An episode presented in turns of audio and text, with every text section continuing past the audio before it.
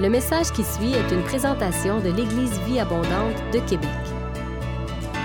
Pour plus d'informations ou pour accéder à nos podcasts, rejoignez-nous sur eva-québec.com. Bonne écoute!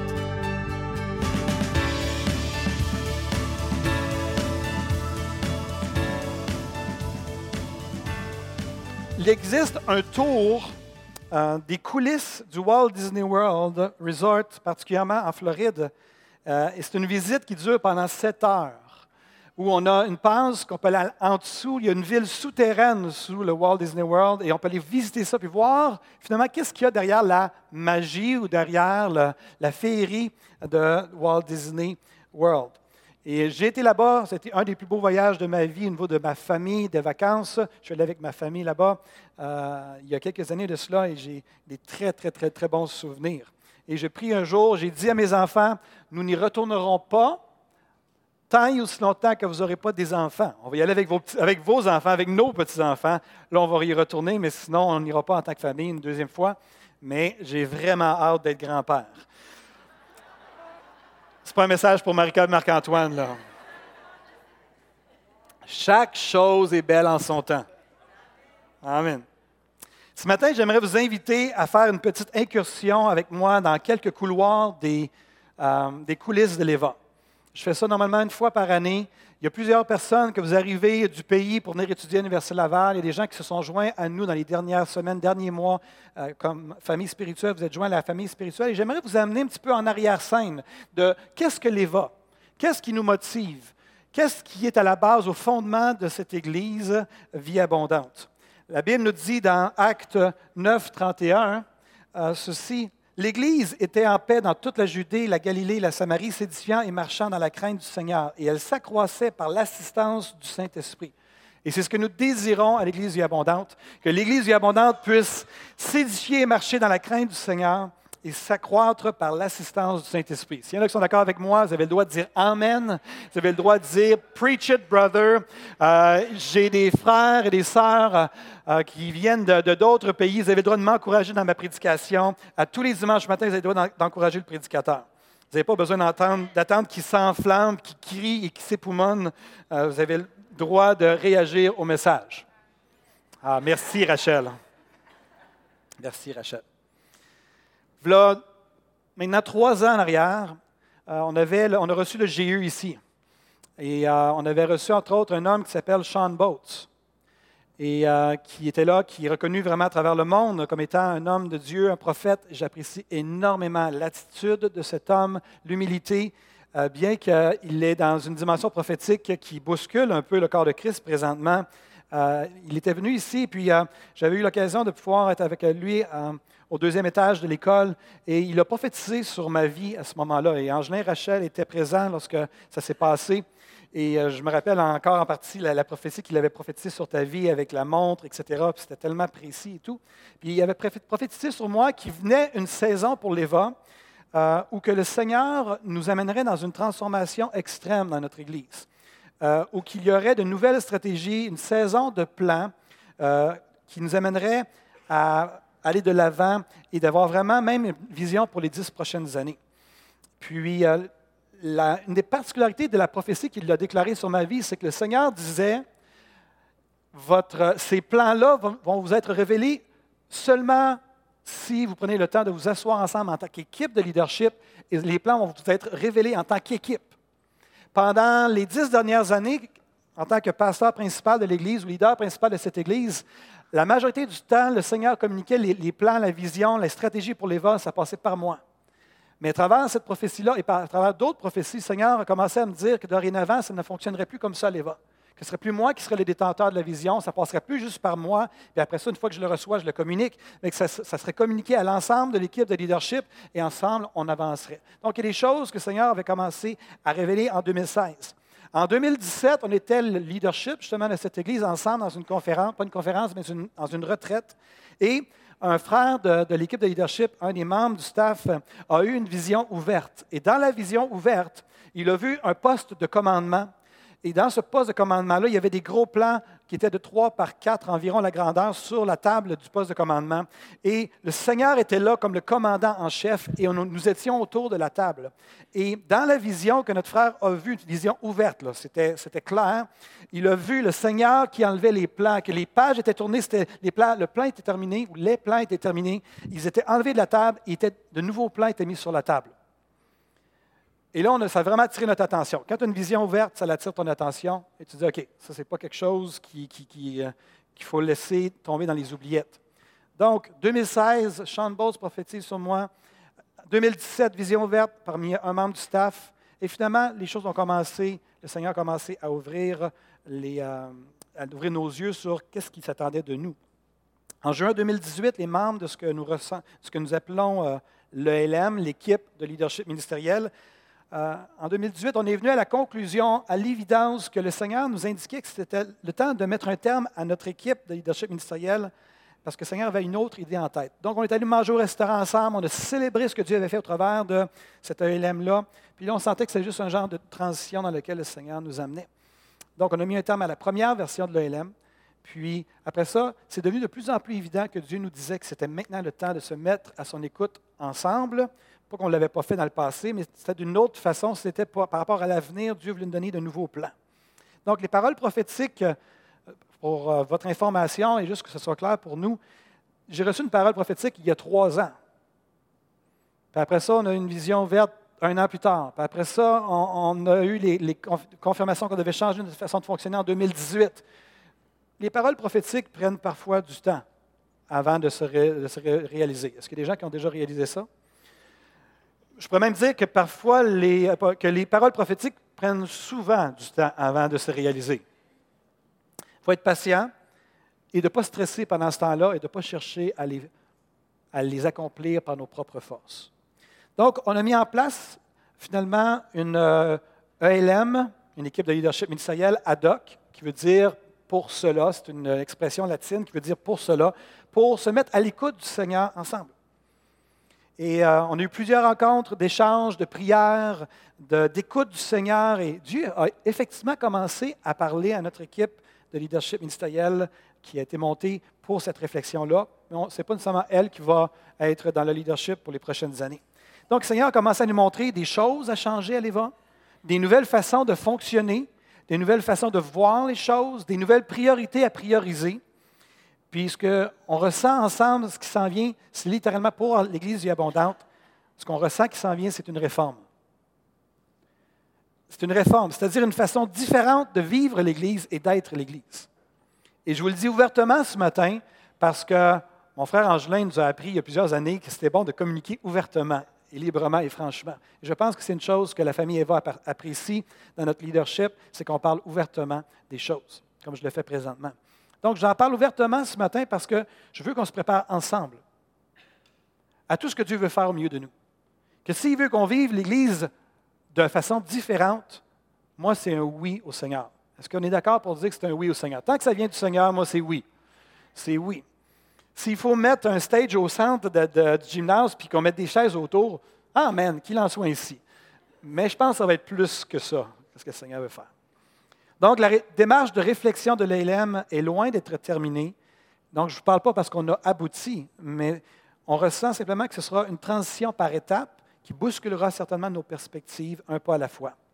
Donc, j'aimerais partager avec vous ce matin trois changements importants qui ont été apportés dans les derniers mois au niveau de notre écoute du Seigneur et qu'est-ce que le Seigneur nous a partagé par rapport à des choses à changer à l'Église vie abondante. La première chose, le Seigneur nous a amené notre attention sur le fait de changer, de réviser notre énoncé de mission.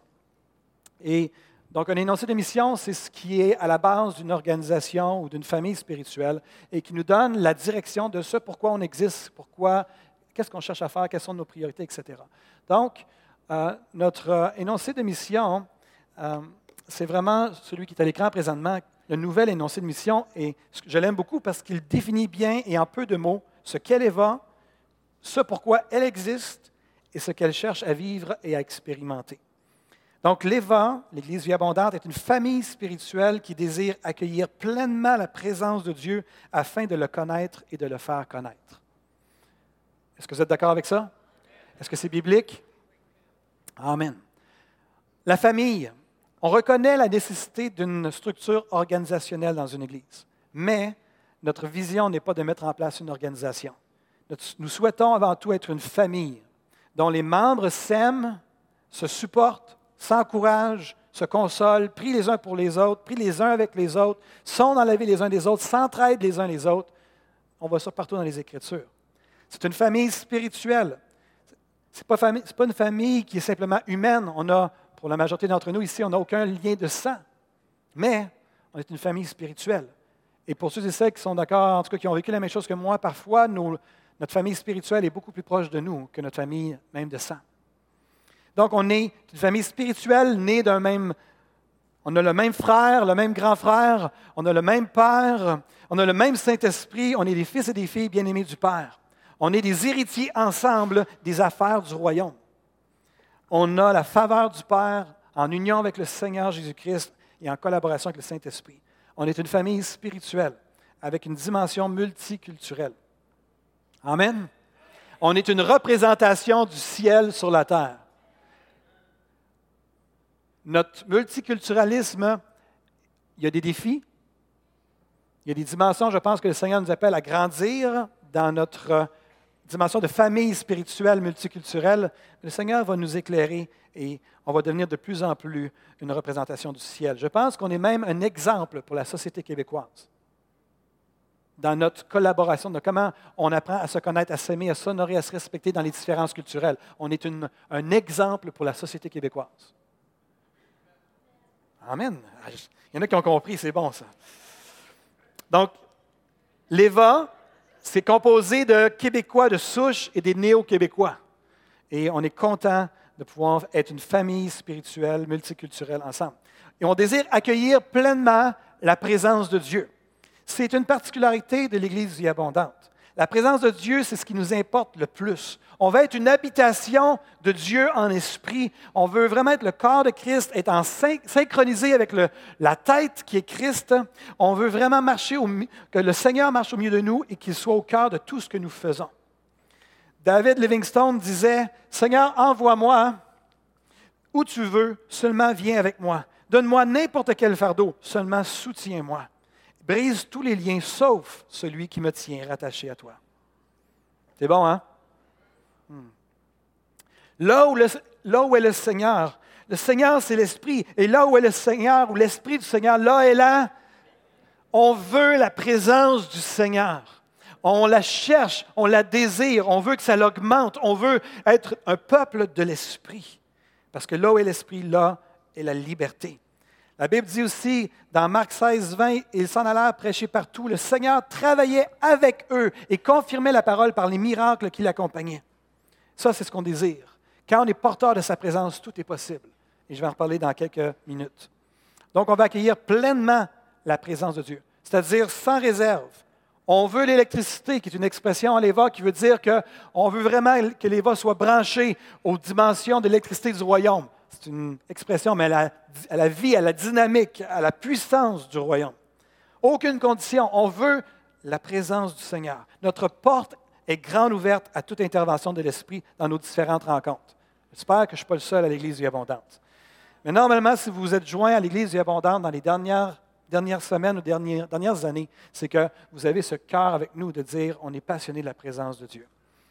Et tout ça afin de le connaître et de le faire connaître.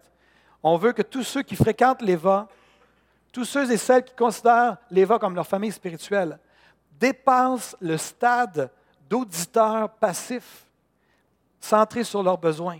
On veut qu'ils aillent plus loin que ça. On veut que les gens puissent devenir des gens qui connaissent le Père, connaissent le Fils, connaissent le Saint-Esprit et qui désirent faire connaître aux autres ce qu'ils ont connu. On veut qu'ils deviennent des catalyseurs capables d'influencer, de servir, de former les autres afin de faire connaître Jésus dans l'Église et dans le monde, dans le marché du travail, à l'Université Laval, etc. Donc, c'est pourquoi on concentre et on va concentrer encore davantage nos efforts sur la formation de disciples et de leaders. Donc, l'EVA est une famille spirituelle qui désire accueillir pleinement la présence de Dieu afin de le connaître et de le faire connaître.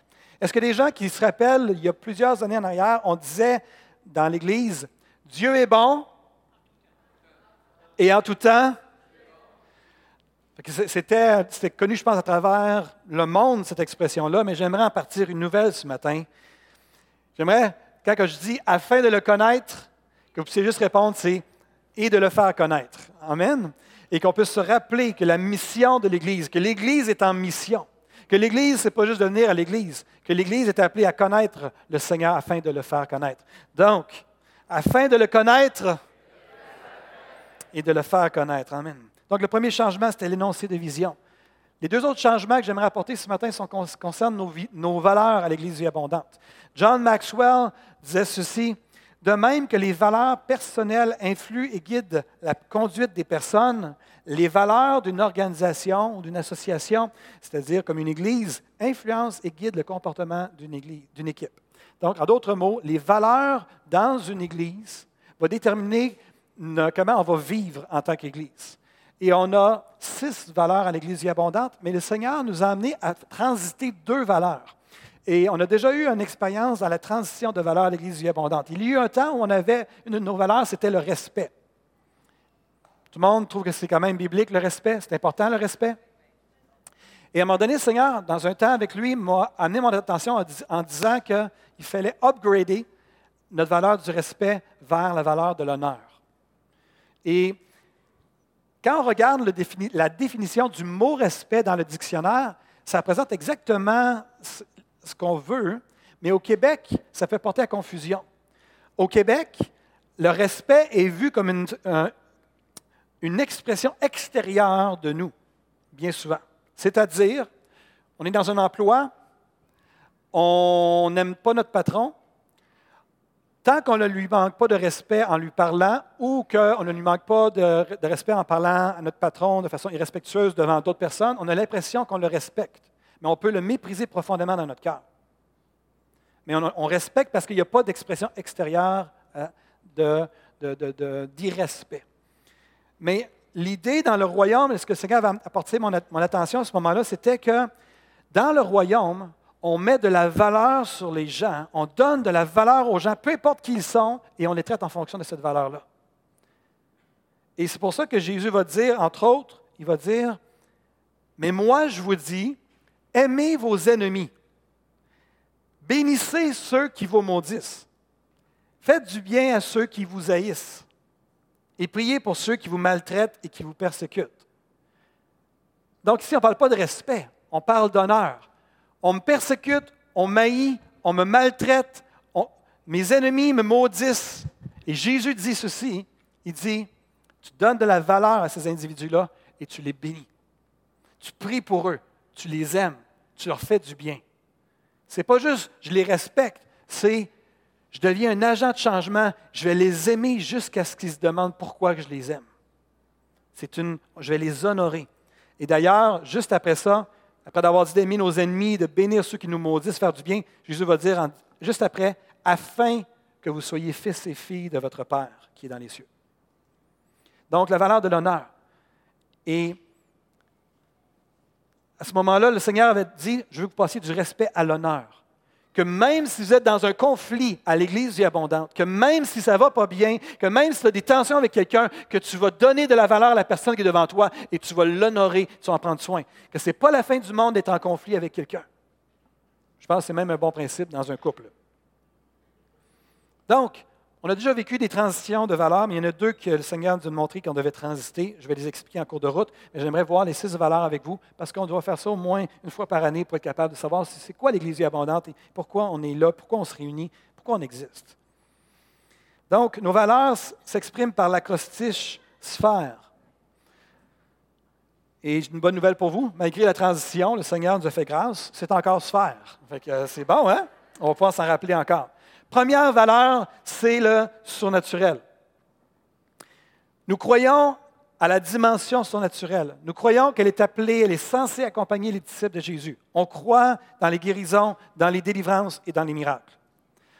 On croit que ces manifestations-là découlent évidemment d'une collaboration avec le Saint-Esprit, mais elles sont avant tout le résultat de la grâce souveraine de Dieu. On croit que la guérison est incluse dans l'œuvre de la croix, mais elle n'est pas systématique.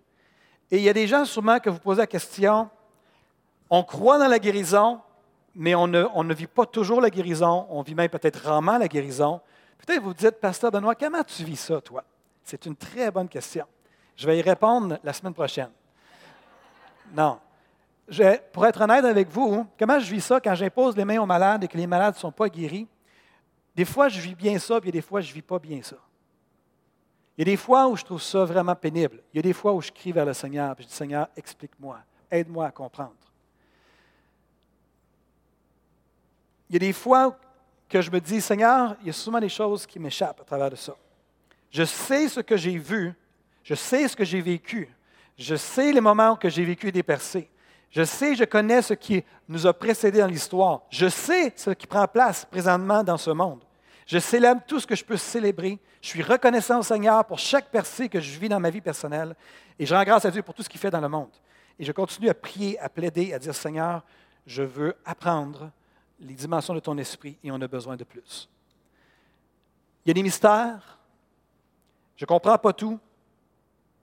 Et dans les derniers, mois, l'équipe pastorale, on se penche sur la question de comment on vit ça. On a des gens au milieu de nous qui sont malades. Et comment on vit ça en tant que famille spirituelle? Et toute la notion de foi, la tension entre la foi, puis euh, euh, l'incrédulité, puis, puis comment on se positionne pour rentrer dans notre miracle, etc. Puis moi, je suis rendu que j'ai j'ai comme une image qui m'aide à, à résumer ma position par rapport à ça. Et j'espère que ça va aider certaines personnes d'entre vous. Quand on devient malade, pour moi, maintenant, comment je le vois, c'est qu'on se tient devant une porte.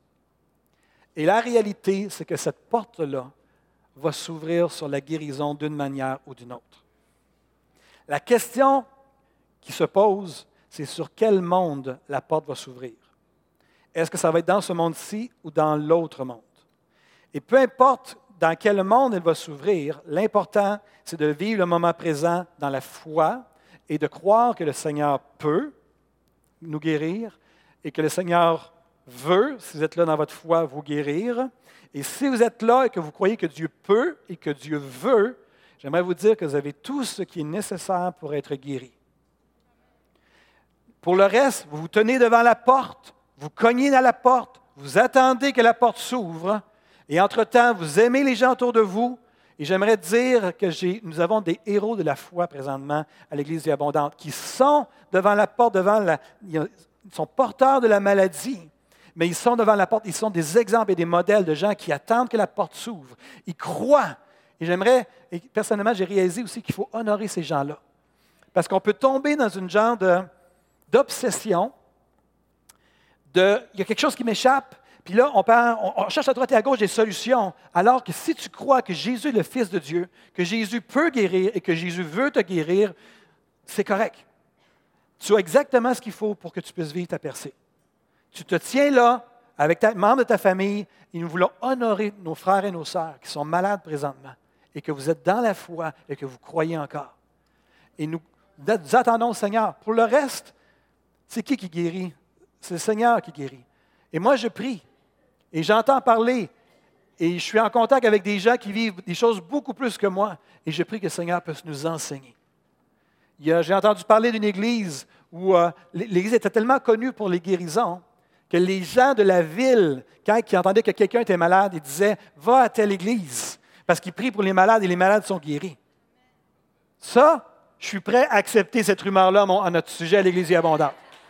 Mais, si on veut se rendre là, il va falloir accepter de vivre avec la tension de ce qui n'est pas encore. Et de refuser de diminuer notre théologie au niveau de notre expérience ou de notre inexpérience ou de nos échecs. Je crois que ce livre est un livre surnaturel. Je crois que Christ, lorsqu'il est mort sur la croix et qu'il a dit tout est accompli, et que par la suite ses disciples ont ressuscité les morts, ont guéri les malades, ont bouleversé les gens au point que les gens les prenaient pour des dieux.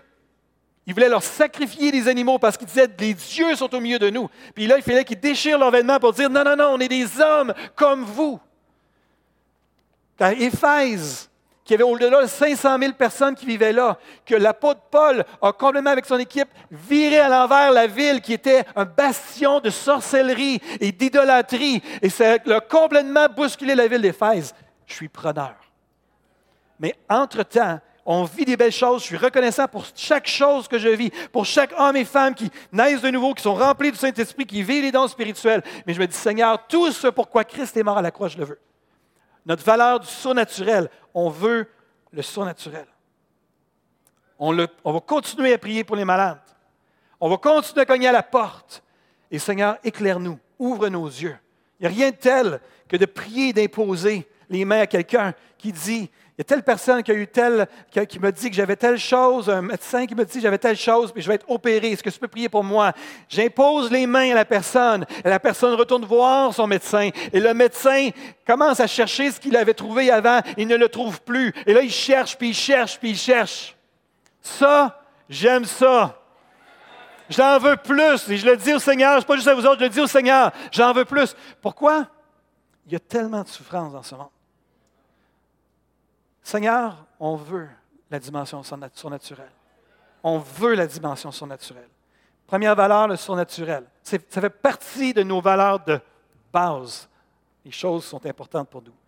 Deuxième valeur, le prophétique. On, considère, on se considère comme une communauté prophétique. Qu'est-ce que j'entends par là?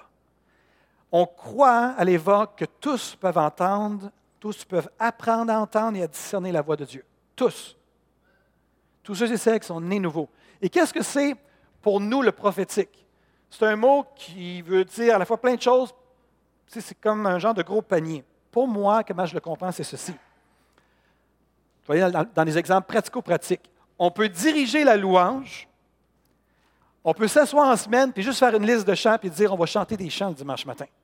Ou on peut s'asseoir pour préparer un temps de louange, commencer à prier et dire Seigneur, qu'est-ce que tu as, toi, à l'esprit pour dimanche prochain?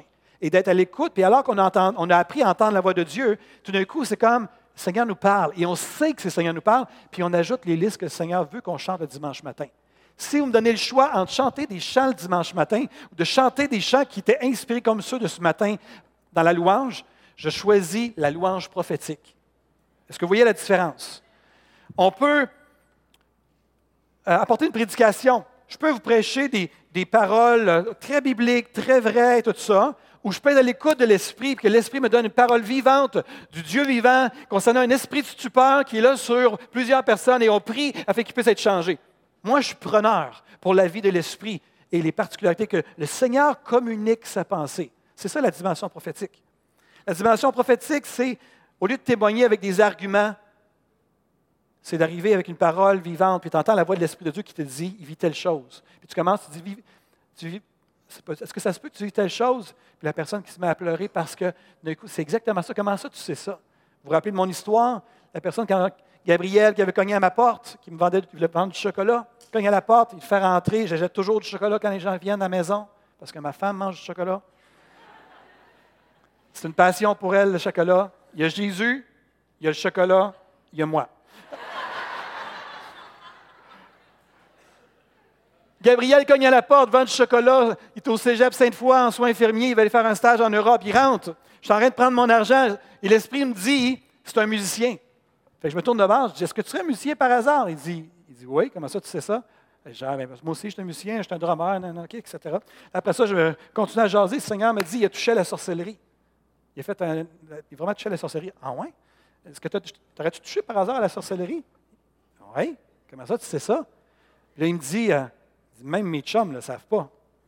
J'ai fait des incantations avec des démons, j'ai fait des packs avec des démons, tout ça pour augmenter ma, capacité musicale et tout. Puis euh, il dit, ça marche vraiment? Il dit, même mes chums, il dit, remarque, c'est une poussée fulgurante dans, ma capacité musicale. Fait que OK. Puis après ça, je commence à avoir un flot prophétique de ce comment Dieu le voyait. Puis je commence à prophétiser sur sa vie. Puis finalement, à la fin, je veux prier pour lui. Tout ça s'est passé dans mon seuil de porte à la maison. Puis là, quand j'arrive pour prier pour lui, il accote dans le mur. Puis là, il n'était pas tout seul. Là. Il a fait des incantations démoniaques, puis finalement, il a quitté. Puis il m'a promis qu'il reviendrait. Le problème, c'est que là, j'ai déménagé. Mais il n'oubliera jamais ce, ce moment-là. Si vous me donnez le choix entre témoigner, puis essayer d'argumenter avec les gens, puis de ce que j'ai vécu avec Gabriel, mon choix n'est pas compliqué. Est-ce a des gens qui sont avec moi ce matin? On a besoin de la dimension prophétique. de, le travail. On peut travailler, puis l'échec rationnel, puis merci Seigneur pour notre raison. On arrive à un moment donné devant une impasse. À l'Église vie abondante, on veut vous encourager que tu arrives devant une impasse, arrête-toi et demande au Seigneur, Seigneur, c'est quoi la solution pour ça? Et soyez à l'écoute de l'Esprit. Et le Seigneur, il peut être intéressé à notre travail. Il peut nous donner, comme Daniel et ses collègues dans l'Ancien Testament étaient des gens de haut niveau, pas parce que c'était des gens plus intelligents qu'ils avaient l'Esprit de Dieu en eux. Ils étaient en mesure de bénir autour d'eux. Des conflits. Vous avez un conflit ce matin? Ça arrive à tout le monde, des conflits. La question est de savoir comment on gère nos conflits. Qu'est-ce qu'on fait avec nos conflits? Et si on se mettait à l'écoute du Seigneur pendant nos conflits, au lieu d'essayer d'avoir raison? Comme quelqu'un a déjà dit, l'important, ce n'est pas d'avoir raison, c'est d'être en paix avec nos frères et nos sœurs. Dans nos couples, nos décisions financières, d'être à l'écoute du Seigneur, de développer l'habitude de consulter le Seigneur avant de faire quoi que ce soit. S'il nous parle, il nous parle. S'il ne nous parle pas, il ne nous parle pas. Mais au moins de développer l'habitude, Seigneur, qu'est-ce que tu en penses? Donc, on croit dans le prophétique. C'est pour ça qu'on offre de cours Comment discerner la voix de Dieu les 22, 23, 24 novembre prochains. C'est pour ça qu'on offre des formations en prophétie qui sont maintenant, les inscriptions sont fermées, dimanche le 22 septembre. Parce que quand on lit l'Ancien Testament et le Nouveau Testament, on voit qu'il y avait des prophètes, il y avait cette dimension prophétique dans le royaume de Dieu. Et dans l'Ancien Testament, il y avait même des communautés de prophètes. Samuel qui, chapeautait d'autres prophètes, qui les formait, qui, prenait soin d'eux. Et moi, je suis tellement excité par le fait qu'on a des formations prophétiques, qu'on a des leaders prophétiques matures, qui prennent des gens qui sont un peu moins matures, qui ont moins d'expérience, et qui les coachent afin d'être vraiment des gens qui utilisent bien leurs dons prophétiques qu'ils ont reçus de la part du Seigneur afin d'honorer et de bénir le corps de Christ et même les gens dehors du corps de Christ. Je célèbre ça 100 000 à l'heure. Moïse avait dit ah, que tout le peuple soit composé de prophètes. Je pense que ce que Moïse a souhaité dans l'Ancien Testament, c'est ce que nous vivons dans le Nouveau Testament, dans la Nouvelle Alliance. C'est-à-dire qu'on est rempli de l'Esprit. Donc, allez voir, on tient compte des révélations. Si on est dans, comme je l'ai mentionné dans l'entrée de jeu tantôt, euh, si on est dans une situation où on écoute le Seigneur, puis quelqu'un a une vision verte, on va prendre en considération ça. Si quelqu'un a un songe, Surtout quelqu'un dit Hey, j'ai eu un rêve hier soir. À l'église, il y a abondant dans le staff, quand quelqu'un dit ça, hey, j'ai eu un rêve hier soir. Tout le monde se tourne, puis là, tout le monde écoute. Et le plaisir, c'est la révélation est toujours bonne. Là où le défi se trouve, c'est l'interprétation. Puis on est à l'écoute du Seigneur ensemble pour l'interprétation si la personne ne l'a pas eu. Puis on reste à l'écoute du Seigneur. Je peux vous assurer qu'il y a une effervescence prophétique à l'Éva. Depuis quelques années, c'est assez intense. Mais la majeure partie de l'effervescence prophétique n'est pas nécessairement le dimanche matin. C'est comme un iceberg. Il y a des gens qui me racontent ce qu'ils vivent à la maison. Et si on voyait ça les dimanches matins, on serait drôlement étonné et bousculé. Donc, on croit dans le prophétique. On croit dans le prophétique aussi, et une chose qui commence à émerger de l'Église abondante, c'est qu'on croit dans les arts prophétiques. Qu'est-ce que c'est les arts prophétiques? Ça, ça a l'air bizarre, hein? Vous êtes vraiment silencieux. J'ai eu aucun Amen. Un jour, j'ai eu un cours sur les arts prophétiques, puis là, à ce moment-là, je trouvais ça tellement bizarre, et la personne qui enseignait là-dessus était tellement bizarre. Puis, mais elle m'a aidé à comprendre ce que c'était les arts prophétiques. C'est ce que je viens de vous raconter. On peut faire, je peux faire un bonhomme allumette juste avec mon, mon, mon cerveau, ou je peux faire un bonhomme allumette inspiré par le Saint-Esprit qui dit fais-le comme ça. Je peux faire une toile, je peux juste décider de peindre une maison quelconque, ou je peux être à l'écoute de l'esprit, et dans mon esprit, je reçois une image très nette, et je commence à peindre ça. Et si on peint ce qui, vient du royaume de Dieu, et que c'est mis là, il y a des gens qui vont voir la peinture qui a vient du royaume, que l'inspiration vient du royaume de Dieu. Et les gens vont voir ça, puis ça va changer leur vie. Ils vont vivre des expériences spirituelles. Euh, il y a eu à un moment donné dans une, euh, dans une galerie d'art, c'était une galerie d'art qui était publique, et il y avait une église qui avait décidé d'exposer leur toile prophétique dans cette, galerie-là.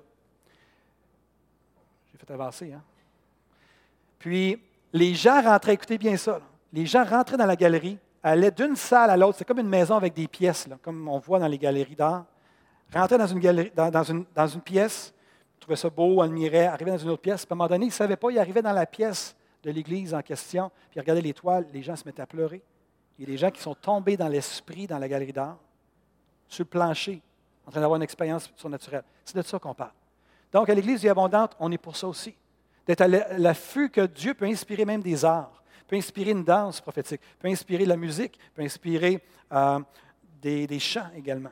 Donc, le domaine prophétique. Vous avez à, la, présentement à l'écran euh, une image d'une table. Et, bien, parti, bon, merci Gary euh, de prendre les choses en main. il y a une histoire qui court dans le corps de Christ. Et ce matin, je vais être un peu plus long, mais je m'assume. Parce que je veux vraiment que ce soit clair. C'est comme une déclaration de foi à la famille spirituelle et même aux, puissances spirituelles, ce que je fais ce matin. Vous avez déjà... ça, ça prend un Africain pour dire ça. Tous les Africains, vous êtes avec moi, enfin, ils prêchent, ils se laissent aller. Hmm. Il y a une histoire qui circule dans le corps de Christ qu'une famille chrétienne était sans nourriture, n'avait plus rien dans le, réfrigérateur. Et ils ont eu la foi de croire que Dieu pourvoirait. Les parents ont décidé de mettre la table, ils ont décidé de mettre les couverts, les ustensiles. Il n'y avait aucune nourriture pour les enfants. Et la famille s'est assise autour de la table. Et les enfants demandaient, Papa, maman, pourquoi on met les assiettes? Pourquoi on met les ustensiles? On n'a pas de nourriture. Puis ils disaient, le Seigneur va pourvoir. Et finalement, la famille s'assoit, se donne les mains, commence à rendre grâce. Seigneur, te rends grâce pour la nourriture que tu veux nous donner. Et alors qu'ils sont en train de prier, ça cogne à la porte.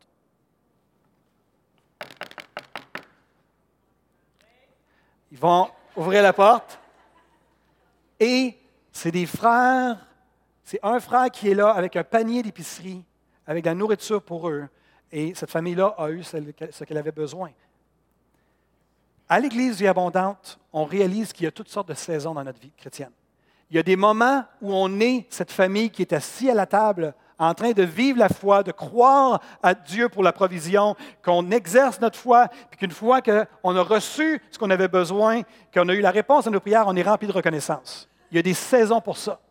Et il y a des saisons aussi où on est à la maison et on est en prière et l'Esprit de Dieu nous dit, Va à l'épicerie, va faire une épicerie et va porter ça à telle personne. Vas-y maintenant parce que c'est le moment. Et que tu te ramasses à l'épicerie, Maxi, puis tu remplis ton panier, puis tu mets tout ça, puis tu choisis les choses, puis tu arrives curieusement au moment où tu cognes à la porte. C'est le moment où les gens ont besoin de ça et c'est surnaturel.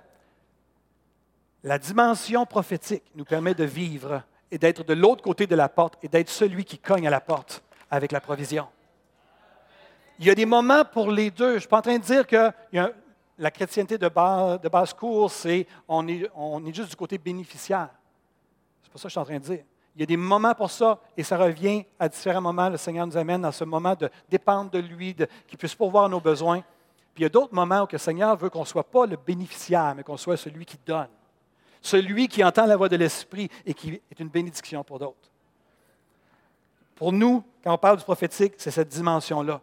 On ne veut pas être seulement du côté de Dieu mon pourvoyeur, Dieu mon protecteur, Dieu mon sauveur, mais c'est Seigneur, qu'est-ce qu'on fait ensemble aujourd'hui? Tu es un rédempteur par nature. Ce que tu fais, tu es rédempteur. Qu'est-ce que tu es en train de faire? Qu'est-ce que je peux faire pour les autres? On est en mission. J'aime ça, j'ai dit Amen. Je bénis le Seigneur pour ça. L'autre valeur, comme j'ai parlé tantôt, c'est l'honneur.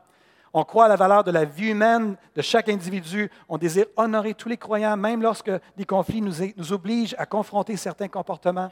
Que même si j'ai des tensions avec quelqu'un, je vais honorer la personne jusqu'au bout. Que quand bien même ça se termine par une séparation euh, au niveau de notre amitié, à titre d'exemple, je vais l'honorer jusqu'au bout. Le Seigneur m'a dit un jour, quand on était en désaccord avec quelqu'un, ou que même quelqu'un est en désaccord avec toi par rapport à l'Église, c'est aime-le jusqu'au point que tu crées une porte, tu ouvres une porte de garage, de telle sorte que la journée qui va vouloir revenir vers toi ou vers l'Église, la porte va être grande ouverte. D'honorer les gens. C'est correct d'avoir des opinions différentes, ça arrive. Le monde théologique est rempli de divergences d'opinions. Je suis capable de vivre avec ça. Mais je refuse de laisser les différents théologiques mettre un, une séparation avec mes frères et mes sœurs. J'honore. J'honore dans les conflits, j'honore dans les bons moments, j'honore les non-croyants que je rencontre, j'honore mes politiciens. Je prie pour eux. Je les honore. Et je prie qu'à cause de cette valeur de l'honneur-là, que le Seigneur un jour nous ouvre la porte du Parlement et qu'on soit entendu. L'expérimentation, ça c'est une de nos valeurs qui a transité. Nous avions une valeur de l'excellence. Maintenant, ça le transité, ça le transité de l'excellence vers l'expérimentation. L'excellence est un, notre ancienne valeur, est en fait l'aboutissement d'un processus. Il n'y a personne qui fait quelque chose d'excellent en commençant. Donc la valeur de l'excellence était un frein et une contradiction à la culture de l'Éva, qui est en fait une culture où on encourage l'expérimentation, où on encourage les gens à prendre des cours de formation en prophétie, des comment discerner la voix de Dieu. On encourage l'expérimentation qui nous amène éventuellement vers l'expérience, la maturité et l'excellence. Et on célèbre la progression à l'Église vie abondante. Donc, on, désire être indulgent envers ceux qui font leur premier pas dans la louange, dans la prophétie, dans l'enseignement. On est une école de formation, on est une famille où on encourage les gens à expérimenter. Avez-vous déjà remarqué qu'il faut régulièrement bousculer le statu quo pour stimuler notre vie spirituelle? Avez-vous déjà remarqué qu'on a besoin de faire les choses différemment afin qu'il se passe quelque chose de nouveau dans nos vies spirituelles? Avez-vous déjà remarqué ça? Que si tu vas avec ta petite habitude, ta petite routine, on dirait qu'il n'y a plus rien qui bouge, il y a un statu quo qui s'installe. Mais qu'il faut bousculer ce, statu quo-là pour que là, d'un coup, il y a des nouvelles choses qui prennent place. On dirait que Dieu me parle plus parce que j'ai bousculé le statu quo. Bousculer le statu quo, faire les choses différemment ou des choses différentes, c'est l'expérimentation. Le confort dans la vie chrétienne, c'est la non-expérimentation. Donc, on désire favoriser une culture d'expérimentation spirituelle qui va être cohérente, cohérente et coordonnée. Le cours Kairos qu'on vous a enseigné, c'est l'occasion pour vous d'expérimenter une dimension importante du royaume de Dieu. La valeur aussi de la responsabilité. On est responsable devant Dieu et devant les hommes de notre vie et de notre croissance spirituelle. C'est un principe de base du royaume de Dieu. L'apôtre Paul va dire aux Corinthiens, car il nous faut tous comparaître devant le tribunal de Christ, afin que chacun reçoive selon le bien et le mal ou le mal qu'il aura fait étant dans son corps. Donc, on va avoir des comptes à rendre. J'ai toujours dit à l'Église, il y a trois choses qui vont importer à la fin de notre vie. Trois choses. Trois choses. Et le Seigneur m'a même un petit peu, euh, il m'a amélioré le tout cette semaine pendant que je préparais le message. Trois choses. Premièrement, qui et comment on va avoir aimé les gens autour de nous? Deuxièmement, qui et comment on aura été aimé? Et troisièmement, qu'est-ce qu'on va avoir fait pour contribuer à l'avancement du royaume de Dieu? À la fin de ma vie, si j'ai l'occasion de voir ma mort arriver, c'est trois seules choses qui vont m'importer. Qui et comment je vais avoir aimé, qui et comment les gens vont m'avoir aimé, puis qu'est-ce que je vais avoir fait pour le royaume de Dieu. Et les trois domaines que je suis appelé à gérer dans ma vie, c'est les trois T mon temps, mes trésors et mes talents. C'est-à-dire mon argent quand on parle des trésors. À l'Éva, on désire être responsable spirituellement. Je ne peux pas faire les choses pour vous. Et mon point, c'est que j'aimerais même pas les faire pour vous, si j'avais la possibilité. J'ai déjà, assez de me gérer moi-même. Je ne veux pas gérer d'autres personnes. Mais à l'Éva, on est responsable spirituellement. On veut être responsable spirituellement en priorisant l'avancement du royaume de Dieu avant toute autre chose en, priorisant vraiment nos habitudes spirituelles, comme la prière, la lecture de la Bible, l'évangélisation, le jeûne, en priorisant le fait de découvrir quels sont nos dons et nos talents, afin de les développer et de les mettre au service des autres. On veut être responsable en développant et en entretenant des amitiés significatives avec d'autres chrétiens. Paul Goulet de Las Vegas disait, si vous êtes seul dans l'Église, soit que vous l'êtes pour une saison, soit que vous l'êtes pour une raison. S'attendant si on veut, on va être responsable spirituellement dans l'Église en s'attendant moins des autres et plus de nous-mêmes. Écoutez bien ce que j'ai lu dans, un livre, ça m'a fait réfléchir. les pasteurs ne devraient pourvoir que ce que les disciples de Christ ne peuvent se procurer par eux-mêmes. En d'autres mots, les disciples de Jésus ne doivent pas s'attendre à ce que les pasteurs leur donnent ce qu'ils peuvent se procurer eux-mêmes. Et chose plus importante encore, les disciples de Jésus devraient plutôt s'attendre non pas à recevoir, mais à donner aux autres ce qu'ils sont en mesure de donner. Le temps de jouer à l'Église et d'être spectateur est révolu. C'est maintenant le temps d'interpeller les gens à passer à l'action. En d'autres mots, ce que le frère devrait dire ici, c'est qu'on est responsable de nos, de nos vies. Jésus disait, j'ai une nourriture, j'ai à manger une nourriture que vous ne connaissez pas, dans le contexte de la femme samaritaine. Jésus leur dit, ma nourriture, c'est de faire la volonté de celui qui m'a envoyé et d'accomplir son œuvre. Et j'espère que c'est votre nourriture aussi, mes frères et mes sœurs. J'aimerais faire une parenthèse familiale concernant la ponctualité à l'Église vie abondante. Savez-vous quoi? Je n'ai pas de contrôle sur qui que ce soit. Merci Stéphane. Je n'ai pas de contrôle sur qui que ce soit et j'en veux pas de contrôle sur qui que ce soit. Je ne vous mettrai pas de fardeau pesant sur les épaules pour ceux qui sont des retardataires à l'Église vie abondante. Mais ma question que j'aimerais juste nous poser en tant que famille spirituelle, c'est qu'est-ce qu'on désire vivre ensemble en tant que famille spirituelle les dimanches matins? Qu'est-ce qu'on désire vivre ensemble? Je vous ai parlé deux semaines en arrière de la différence entre les désirs et les buts. Je ne peux pas faire un but du fait que tout le monde arrive à l'heure. Ça ne m'appartient pas, ce n'est pas entre mes mains, je ne contrôle pas ça. Mon désir, c'est que tout le monde soit à l'heure. Mais je ne, contrôle pas cette dimension-là. Mon désir, si vous me posez la question, c'est quoi ton désir, Pasteur Benoît? Qu'est-ce que tu aimerais qu'il prenne place? C'est que tous arrivent à 9h15 avec un désir de fraterniser et d'être prêts à débuter à 9h30. Mon désir, ce serait qu'on soit en mode social dès 9h15 à l'affût de toute possibilité de ministère. Parce que quand je vois des gens avant 9h30 qui sont en train de prier pour quelqu'un d'autre avant que la réunion a commencé, je me dis, ils ont compris. L'Église, ça ne commence pas à 9h30. L'Église, c'est nous. Mon désir, c'est de commencer n'importe quelle partie de notre, de commencer avec n'importe quelle partie de notre réunion à 9h30, puis qu'il n'y a personne qui manque quoi que ce soit. Au lieu de commencer la louange et que des gens arrivent 5, 10, 15, 20, 30, 35 minutes, 40 minutes plus tard, mais qu'on puisse vivre dès qu'on soit là, qu'on priorise le tout et qu'on soit ensemble. Et que dès les premiers accords, si on commence avec la louange, que dès le premier accord, on est à huit, on est prêt et le ciel s'ouvre dès les premiers accords. Je de parler de mon désir, hein? C'est mon désir, là. Moi, là, quand on est une gang de pasteurs pentecôtistes, puis il y a quelqu'un qui dirige la louange, on fait un sol.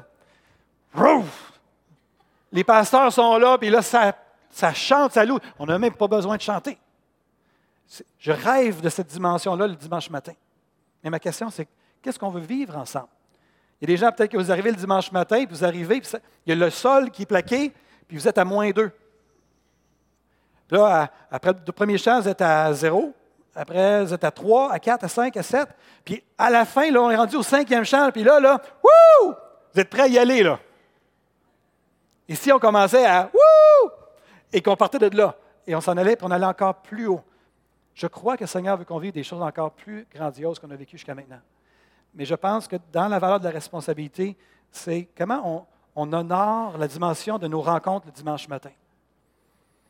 L'apôtre, pas l'apôtre, mais euh, Malachi, le prophète Malachi disait dans l'Ancien Testament, il dit, quand vous offrez des bêtes handicapées, quand vous m'offrez des bêtes handicapées, les choses de pied de qualité de votre troupeau, il dit, comment vous pensez que je perçois ça? Puis, il dit, dit offrez-la donc à votre gouverneur, voir qu'est-ce qui va se passer. Te, recevra-t-il bien, te fera-t-il bon accueil? Puis, je ne suis pas en train de culpabiliser ici. Je suis juste en train de dire, qu'est-ce qu'on offre au Seigneur le dimanche matin? Et est-ce que ça va avec qu'est-ce qu'on voudrait vivre ensemble? Moi, je veux vivre le ciel sur la terre avec vous. C'est ça mon point. Et je pense qu'il y a une dimension qu'on doit se préparer en fonction du dimanche matin et dire OK, je vais arriver à 9h15. Pas parce que Pasteur Benoît veut que j'arrive à 9h15, arriver à 9h si vous voulez, peu importe. Mais vraiment cette dimension-là qu'on est en train de fraterniser ensemble, mais on est à l'affût de l'esprit, puis on prie parce qu'on croit dans la puissance de la prière. Que les malades n'ont pas besoin d'être guéris jusqu'à la fin de la réunion, peuvent être guéris avant que la réunion commence. Et que quelqu'un rentre dans, la louange avec un corps qui a été changé par la puissance du Seigneur. Dernièrement, dernière valeur, l'engagement. C'est une autre valeur qui a transité de l'entraide vers l'engagement. Dans notre réflexion, notre écoute, notre valeur de l'entraide nous est soudainement apparue comme trop restrictive. On est des chrétiens actifs, solidaires les uns les autres. On n'est pas indifférents face aux problèmes sociaux. Les vrais disciples de Jésus sont des hommes et des femmes qui s'engagent, qui sont engagés, que leur foi les amène à s'engager. Ils aiment vraiment concrètement, ils s'engagent, ils évangélisent, ils servent, ils ne sont pas oisifs, ils ne sont pas passifs. Ils cherchent à être le sel de la terre et la lumière du monde. Ils viennent en aide aux gens. Leur portefeuille est disponible pour le Seigneur. Pardon. Seigneur, mon portefeuille est complètement disponible pour toi. Il n'y a pas de plus grand amour que de donner sa vie pour ses amis. Vous êtes mes amis si vous faites ce que je vous commande, disait Jésus. Ce que je vous commande, c'est de vous aimer les uns les autres, d'être engagés dans la vie les uns des autres. J'aimerais nous rappeler, frères et sœurs, que nous sommes en guerre et que l'Église est à la fois une armée, est à la fois une famille, est à la fois un hôpital et à la fois également un centre d'entraînement. Et c'est ce qu'on veut être à l'Église vie abondante. si c'est ce que j'ai partagé ce matin vous, vous, interpelle et dit Oui, ça, ce que j'ai entendu, ça me plaît, mais sachez que c'est ce qu'elle va. C'est ce que nous cherchons à être. C'est ce que nous priorisons. Et on apprécie tout ce qu'on découvre en cours de route. On commence une nouvelle année cette année, une nouvelle année scolaire. On va par thématique de septembre à, au mois d'août. Cette année, vous avez reçu un nouvel hebdo, je pense, ce matin, et avec la nouvelle thématique qui est euh, croissant à tous égards en Christ, qui est tirée de Éphésiens 4, 16, 4, 15 en fait, qui dit ceci mais que professant la vérité dans la charité ou dans l'amour, nous croissions à tous égards en celui qui est le chef, Christ. Quand on parle de croître à tous égards, on parle dans tous les domaines de nos vies. Et si j'avais à vous poser la question, est-ce qu'il y a un domaine en particulier que vous avez besoin de croissance dans votre vie chrétienne? Est-ce qu'il y a un domaine que vous aimeriez croître cette année en 2019-2020? Le disciple n'est pas plus que le maître, mais tout disciple accompli sera comme son maître. La roue des navigateurs, très connue à travers le monde, est une façon de définir ce que c'est un disciple en santé. Un chrétien en santé, un disciple en santé, c'est que Jésus est au centre de sa vie. Il a une dimension de seigneurie, que Jésus est le maître de sa vie. C'est plus lui qui conduit le volant de sa vie, c'est le Seigneur qui conduit le volant de sa vie. Il est à l'affût de toute instruction du Seigneur. Un disciple a une vie de communion fraternelle avec des frères et des sœurs, un disciple de Jésus. Tu ne peux pas être un disciple de Jésus dans un carcan où tu n'es pas en relation avec des frères et des sœurs. La parole de Dieu, la Bible, d'avoir vraiment un amour pour la parole, de lire la parole, d'avoir une vie de prière et de, louange et d'adorer le Seigneur, ça fait partie de la vie d'un disciple. Et le fait de se servir et de témoigner de notre foi, c'est des incontournables par rapport à notre foi. Je repose ma question. Quand on parle de croître à tous égards, est-ce qu'il y a un domaine à ce niveau-là que vous sentez que vous devez croître? On a une valeur de l'expérimentation à l'Église abondante. On est là pour vous aider à croître dans ça. Mais il n'en tient qu'à vous, alors que vous êtes responsable de votre vie, de faire ce que vous sentez que vous devez faire pour croître à tous égards. Que ce soit dans le cours Kairos et l'évangélisation et la mission. Que ce soit comme entendre la voix de Dieu dans quelques semaines, dans quelques mois. Que ce soit la journée des couples aussi qui va avoir lieu prochainement ou la retraite des hommes. Nous sommes appelés à croître à tous égards et pas seulement dans nos forces. Seigneur, on te présente cette euh, dimension-là pour cette année. On veut croître à tous égards. À tous égards. Dans chaque domaine de nos vies. Que si on a besoin de guérison intérieure, on va être guéri intérieurement. Que si on a besoin d'apprendre à servir, on va apprendre à servir que si on, doit apprendre, Seigneur, à, découvrir ta parole, à approfondir ta parole, on veut approfondir ta parole. Parce que si on, ressent un appel au ministère, mais qu'on met des actions concrètes et qu'on se prépare pour ce ministère, on veut croître à tous égards. Seigneur Jésus, tu es la tête. Et comme le disait l'apôtre Paul aux Éphésiens dans Éphésiens 4, dans le contexte de notre thématique cette année, tu es la tête et le corps tire son accroissement de la tête. Nous prions, toi qui es la tête, toi qui es notre Seigneur, toi qui es notre leader. Viens nous faire croître. Nous voulons nous engager à marcher à ta suite dans chacun des domaines de notre vie.